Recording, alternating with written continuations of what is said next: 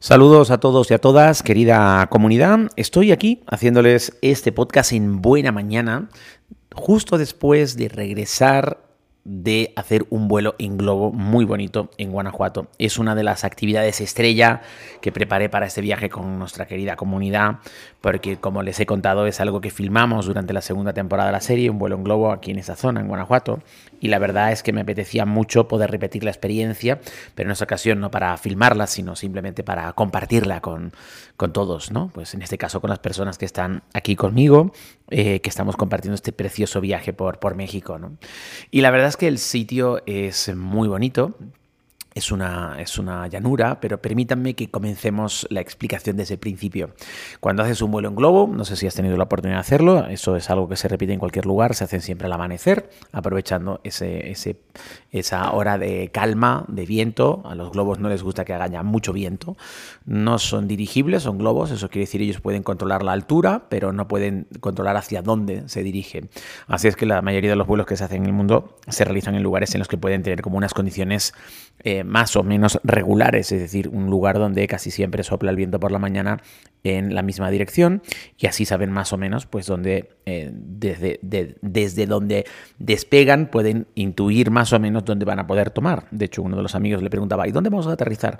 Y el piloto del globo decía, pues no sabemos, no tenemos ni idea, más o menos podemos intuir que si nos lleva en la misma dirección el viento que nos suele llevar siempre, pues soy capaz de decirte que más o menos en ese entorno, en, esa, en esos campos de, eh, un poco más allá es donde vamos a poder eh, tomar en tierra, ¿no?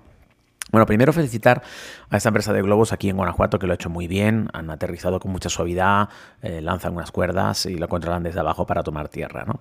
Pero bueno, vamos por partes. Se recoge por la mañana muy pronto, antes del amanecer. La, la, idea es ascender en el globo justo antes de la salida del sol o justo en el momento en el que sale el sol o pocos minutos después de la salida del sol. En ese entorno del amanecer es cuando los globos despegan. Llegas y ves que los globos están inflándolos todavía pues van con los quemadores y con unos ventiladores para ir hinchándolo poco a poco hasta que hay un punto en el que el globo pues ya está en lo alto. En ese momento se le engancha la cesta, se sube a los pasajeros, se sigue dando calor, el aire caliente en el interior del globo es lo que permite que ascienda y a partir de ahí se suelta el lastre, se suelta la cuerda y el globo sube. Es una sensación muy bonita, es una sensación suave, tranquila, de paz. Pensad que no hay un motor, no hay como una gran fuerza, no, no, hay ningún tipo de fuerza que te empuje hacia ningún lado. No es como cuando despegas en un helicóptero, no es como cuando despegas en un avión, ¿no? Entonces, bueno, en ese punto, desde ese punto, la verdad es que es algo mágico. Eh, si el grupo está más o menos en silencio, pues no escuchas nada, salvo el momento en el que el piloto pues tiene que encender el, el quemador, porque si no mantenemos el interior del globo con aire caliente, pues evidentemente no podremos eh, subir, no podremos seguir volando. Eh, el globo desciende porque tiran de una cuerda que abre un poco la parte superior del globo y permite que se vaya saliendo poco a poco el aire caliente y por lo tanto el globo desciende. Así es que ellos van controlando, ojo, la altura eh, no la controlan tampoco como a la super perfección, o sea, van quemando y se le van dando ojo, ¿no? Van quemando y por lo tanto calentando el aire y el globo va subiendo poco a poco. El tipo para y el globo queda a un nivel y si no sigue luego al cabo de un ratito dándole de nuevo aire caliente, pues el globo empezará a viajar. Si encima él abre, abre un poco la estructura del globo por la parte de arriba para dejar salir aire caliente, pues va bajando. Pero nunca es un ascenso muy rápido y nunca es una bajada brusca, ¿vale? Siempre eh, ocurre con mucha suavidad. Y va simplemente flotando en el interior de estas cestas, generalmente de mimbres. Nosotros íbamos en unos globos con unas cestas, la verdad es que bastante pequeñas, algo que yo agradezco. Prefiero un globo con una cesta para 6 o 8 personas que una cesta para 20 personas, ¿no? Así es que el interior de la cesta no está compartimentado.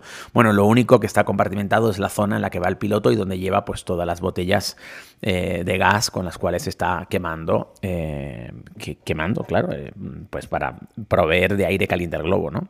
Así es que bueno, la imagen es muy bonita, es muy panorámica y es algo que si no lo has hecho nunca yo te recomiendo que lo hagas. México es un sitio fantástico para volar en globo, lo hacen en varios lugares. Esta vez lo hemos hecho, bueno, las dos veces lo he hecho en Guanajuato, la otra vez lo hice más cerca de León, en esta ocasión lo hemos hecho más cerca de San Miguel de Allende En ambos casos el paisaje es muy bonito porque hay una pequeña bruma, el entorno en este lugar de México es bastante verde, al fondo, muy al fondo, se vislumbran unas montañas.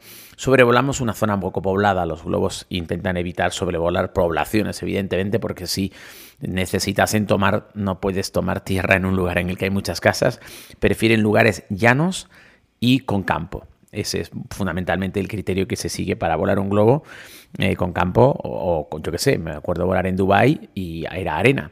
Que por cierto, no hay ninguna, o sea, hay una gran diferencia entre la toma tierra que hice en Dubai hace un montón de años y la toma tierra que he hecho ahora en, en Guanajuato, ¿no? Aquí los pilotos, la verdad es que le han puesto mucha pericia y en el momento en el que ya decidían que íbamos a descender para tomar tierra, pues lo que hacen es que lanzan unas cuerdas y abajo hay un par de personas del equipo que ayudan a dirigir un poquitito el globo. Es cierto que no soplaba prácticamente nada de viento, eso es una ventaja.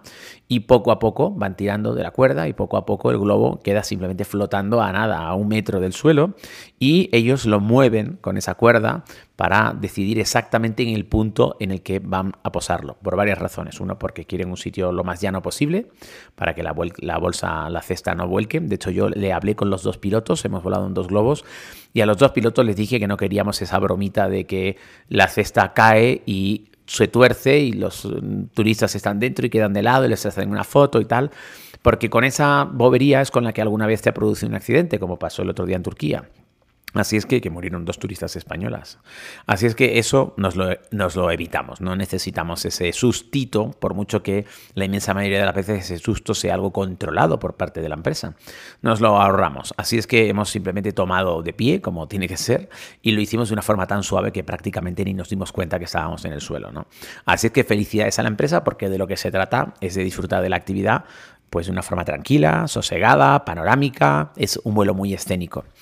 Algo que pregunta mucha gente, ¿hay vértigo cuando vuelas en, globo? No, no hay ningún vértigo. Mm, en general no hay ningún vértigo. Hombre, si te pones en el borde de la cesta y inclinas medio cuerpo hacia afuera, pues ahí podrías tenerlo. Pero ya te digo que como tampoco hay muchas referencias, eh, hace que no tengas mucho vértigo. No es como cuando estás en lo alto de un edificio que ves como toda la, toda la estructura del edificio hacia abajo Aquí solo ves el trocito de cesta que tienes. Y ya te digo, basta con que no te, no te inclines hacia afuera, estés simplemente dentro, de pie, y lo que ves es un paisaje que podrías verlo desde un mirador o desde cualquier sitio. Es decir, no hay una sensación de, vértigo, afortunadamente. Y las personas que lo tienen, teníamos a a Ricardo, que tenía ahí un poquitito y no pasó ningún mal momento y estuvo muy bien. Así es que no tenemos esa sensación de despegue. De hecho, siempre se genera una duda de, pero ya estamos en el aire o no estamos en el aire, ¿no? Y, y nada, ahí cuando ya fijas la vista en la cesta con respecto al suelo y ves que te estás moviendo, ahí es cuando ya sabes que estás en el aire. Y bueno, es muy bonito porque te apoyas en la cesta y ves simplemente pasar el mundo a tus pies campos, alguna pequeña casa, hemos visto algún rancho con alguna piscinita, hemos pasado por un ladito de un pueblo. La verdad es que estaba muy bonito con sus arbolitos, con sus campos cultivados, con esa bruma que había del amanecer, con aquellas montañas lejos al fondo y por supuesto con el sol, el sol que nos ha ido acompañando durante todo este vuelo y ha ido poco a poco tomando altura. ¿A qué altura vuelan los globos? Bueno, pues depende de lo que quiera hacer el piloto, lo que necesite y cuáles sean las condiciones meteorológicas, claro, porque si ellos ven que por abajo hay demasiado viento, a lo mejor suben mucho y viceversa, y, y lo que quieren es que el vuelo sea lo más confortable posible. Yo te diría que lo bueno de un globo no es que subiese mucho, eh, porque eso es algo que también ves desde un avión.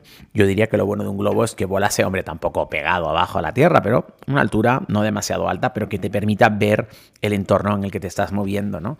Y creo que esa es parte de la magia que tiene eh, el poder volar en globo, ¿no? Que lo ves lo suficientemente cerca y, todo pasa con suavidad. Esa sería la, la descripción que yo creo que podríamos hacer cuando miras desde un globo a tierra. Y es que no vas, va con suavidad porque cuando tú te mueves en un avión, el mundo pasa mucho más rápido debajo de ti. Pero cuando vas en un globo, el mundo va despacito. Cuando vas en un helicóptero, también va más rápido, en términos generales, algo que el helicóptero vaya muy despacito, pero mete mucho ruido y además tú tienes mucha más sensación de que la máquina en la que estás está luchando contra la gravedad, que está luchando, porque claro, un helicóptero pesa y necesita que las aspas ¿no? giren con fuerza, para separarte del suelo. En este caso no, en este caso es encima de ti hay un, gran globo, es así, es un globo lleno de aire caliente. Entonces, claro, estás como suspendido, vas como flotando.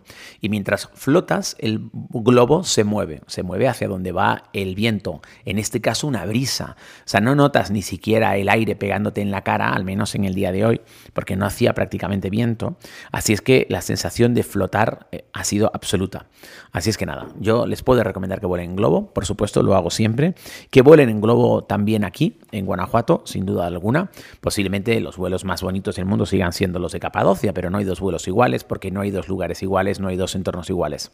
Lo que sí podemos hacer es felicitar a esta empresa aquí en Guanajuato, que son los de vuelanglobo.com que están aquí eh, haciendo su trabajo en México y la verdad es que con unos pilotos muy amables, muy cualificados y que iban resolviendo las dudas de toda la gente que, que era la primera vez que volaba.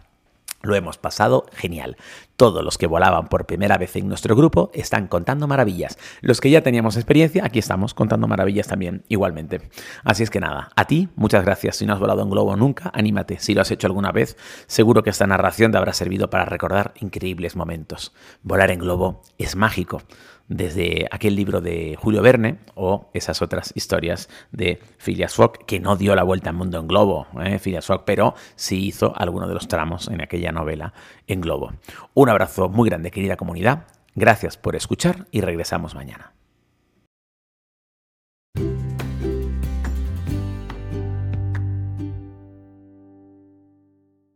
Escuchas a César Sar, el turista, viajes y mucho más porque Compartir es vivir.